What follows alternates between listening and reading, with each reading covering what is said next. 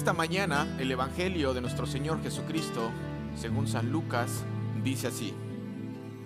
En su camino a Jerusalén, Jesús pasó entre Samaria y Galilea. Al entrar en una aldea, le salieron al encuentro diez leprosos, los cuales se quedaron a cierta distancia de él, y levantando la voz le dijeron, Jesús, Maestro, ten compasión de nosotros. Cuando él los vio, les dijo, vayan y preséntense ante los sacerdotes. Y sucedió que, mientras ellos iban de camino, quedaron limpios. Entonces uno de ellos, al ver que había sido sanado, volvió alabando a Dios a voz en cuello y rostro en tierra, se arrojó a los pies de Jesús y le dio las gracias. Este hombre era samaritano. Jesús dijo, ¿no eran diez los que fueron limpiados? ¿Dónde están los otros nueve? ¿No hubo quien volviera y alabara a Dios sino este extranjero? Y al samaritano le dijo, levántate y vete, tu fe te ha salvado.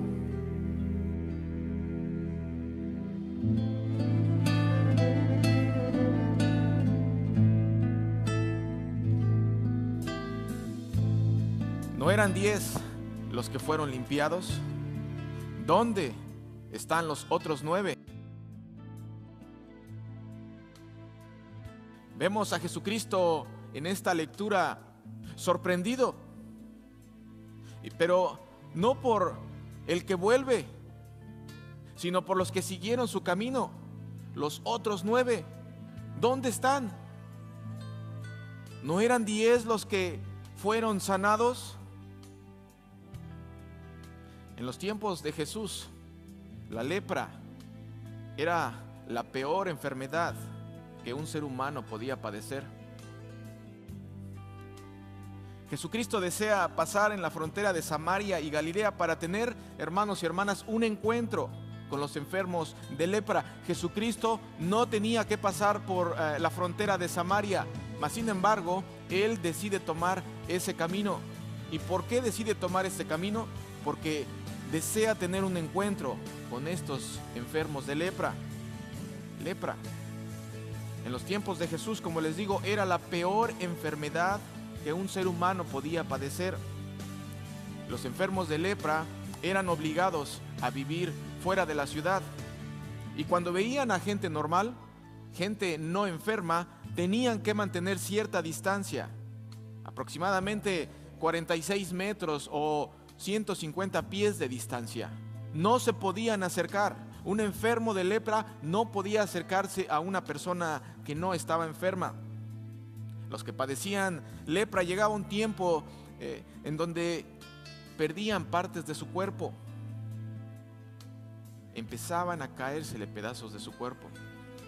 Una persona que tenía lepra en ese tiempo si veía a una persona tenía que poner su mano enfrente de su boca y gritar, impuro, impuro, para que la gente que estaba supiera que no podía acercarse.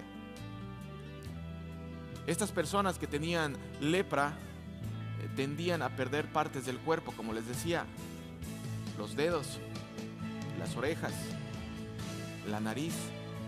Llegaban a un punto de perder eh, la vista, quedaban ciegos. De acuerdo a la ley del Viejo Testamento en el libro de Levítico, los leprosos tenían que alejarse de la comunidad. De acuerdo a esta misma ley en el libro de Levítico, la manera de saber si estaban limpios o se habían curado de la lepra era presentándose ante el sacerdote. Y él, después de revisarlos, podía declarar si eran limpios o no. Y es por eso que vemos a Jesús decirles, vayan y preséntense ante el sacerdote. Los leprosos tendían a juntarse con otros leprosos. La lepra era la mayoría o la mayoría de las veces heredada por los padres. También se contagiaba. La lepra, ya que sea que se haya heredado o se haya contagiado, podía estar hasta 12 años en el cuerpo de la persona y esta persona no se daba cuenta. La lepra podía estar en su vida, en su cuerpo, pero pasaban probablemente 12 años y no se daban cuenta hasta que empezaban a mostrar síntomas. ¿Qué tiene que ver la lepra con nosotros esta mañana? La lepra, cuando empezaba a mostrar síntomas, eh, se veía insignificante, una manchita roja con un, como un piquete de mosco, una manchita blanca, y de repente eh, eso era solamente el principio. De ahí en adelante solamente era cuestión de tiempo para que toda o todo el cuerpo se le propagara la enfermedad. Otra vez, ¿qué tiene que ver la lepra con nosotros? En este día que estamos celebrando el mes de la reforma de la iglesia y el representante oficial de la reforma, el doctor, profesor y maestro de teología Lutero le llamaba al pecado la lepra espiritual. ¿Por qué? Porque hoy día, hoy día, hermanos y hermanas, se puede sufrir de lepra espiritual. Esta lepra espiritual que causa los mismos síntomas y probablemente no tan visibles como antes, pero con la misma capacidad destructiva de siempre. Ya les acabo de mencionar algunas características de la lepra, hereditaria y por contagio. La Biblia dice que todos nosotros hemos heredado el pecado de Adán y Eva. Romanos capítulo 5 dice, por tanto, como el pecado entró en el mundo por un solo hombre y por medio del pecado entró la muerte, así la muerte pasó a todos los hombres, por cuanto todos pecaron, todos. Isaías capítulo 64 dice así, todos nosotros estamos llenos de impurezas, todos nuestros actos de justicia son como un trapo lleno de inmundicia, todos nosotros somos como hojas caídas, nuestras maldades nos arrastran como el viento. Romanos capítulo 3 dice, por cuanto todos pecaron y están destituidos de la gloria de Dios. En la lectura de hoy, Jesucristo ha decidido curar a estos diez enfermos de lepra. Jesús, Maestro, ten compasión de nosotros. Lo llamaron por su nombre, habían escuchado de él, sabían que ya ha hecho milagros. Cuando Él los vio, les dijo, vayan y preséntense ante los sacerdotes. Y sucedió que mientras ellos iban de camino, quedaron limpios. La lepra empieza con pequeñas señas, síntomas insignificantes, pero que después se esparcen por todo el cuerpo. El pecado, hoy día, Empieza con una mirada, una llamada telefónica, un mensaje de texto, una invitación a, tomar un café, una invitación a verse a solas. Y cuando menos te das cuenta, estás completamente lleno de lepra, completamente envuelto en pecado. Empiezas poniendo 15 minutos más para que te paguen la hora completa. Después pones 30 y después una hora. Y cuando menos te das cuenta, estás lleno de lepra. La lepra empieza con pequeñas señas. El leproso tiende a juntarse con otro leproso. El que practica drogas, tiende a buscar a otros que usan drogas. El alcohólico busca a otros alcohólicos. El adúltero comparte sus historias, sus aventuras con otros adúlteros. El que no cree en Dios se junta con incrédulos. Los que padecían lepra, hermanos y hermanas, llegaban un tiempo en que perdían partes del cuerpo, las orejas, se les caían, Cuando estás en pecado, es como si no tuvieras orejas, porque ya no oyes. No oyes a los que te quieren. Por más que te dicen que estás mal y que debes de recapacitar, ya no oyes. El pecado te deja sordo.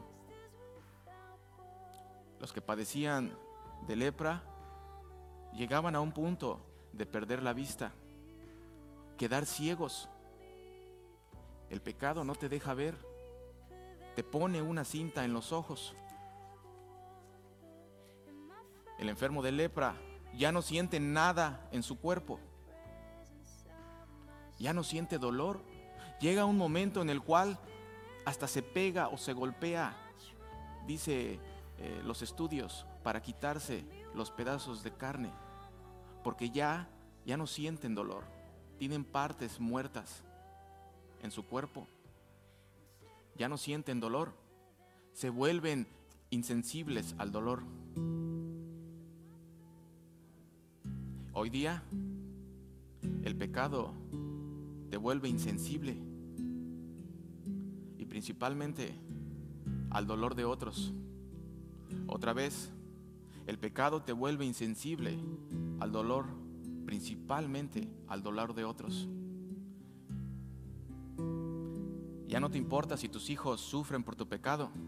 Ya no te importa si tu esposa o tu esposo sufre.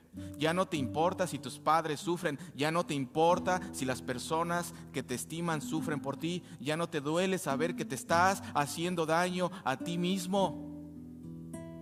Pero hay alguien, hermanos y hermanas, que sí sufre por ti. alguien a quien le duele verte sufrir y verte hacer sufrir a los demás. Su nombre es Jesucristo. Jesucristo ha decidido tener un encuentro con esos leprosos. Ha decidido tomar la vía donde nadie quiere caminar. Ha decidido pasar por el lugar donde los leprosos están escondidos en un rincón donde la sociedad no quiere saber nada de ellos, pero nuestro Salvador decide venir a ellos. Y decide venir a ellos, ¿por qué? Por amor a ellos. Porque nadie quiere tocarlos. Toda la sociedad los ha expulsado, pero Jesucristo decide tener un encuentro con ellos. En esta mañana, nuestro Señor Jesucristo ha decidido tener un encuentro contigo. ¿Y por qué? Porque te ama. Porque sabe el dolor que estás pasando y sabe el dolor que puede pasar la gente que está a tu alrededor cuando sufres, cuando estás bajo la esclavitud del pecado. Jesucristo hoy quiere tener ese encuentro contigo porque sabe que el pecado es como la lepra. Te deja ciego, te deja sordo, ya no sientes el dolor. Pero Jesucristo viene a tu vida, ¿eh? Y te viene a curar, te viene a salvar. En esta mañana yo no sé qué tipo de carga lleves en tu corazón. Yo no sé qué tipo de pecado no te deja vivir libre. Pero lo que sí sé es que Jesucristo tiene compasión de ti y de mí y de ti y de ti.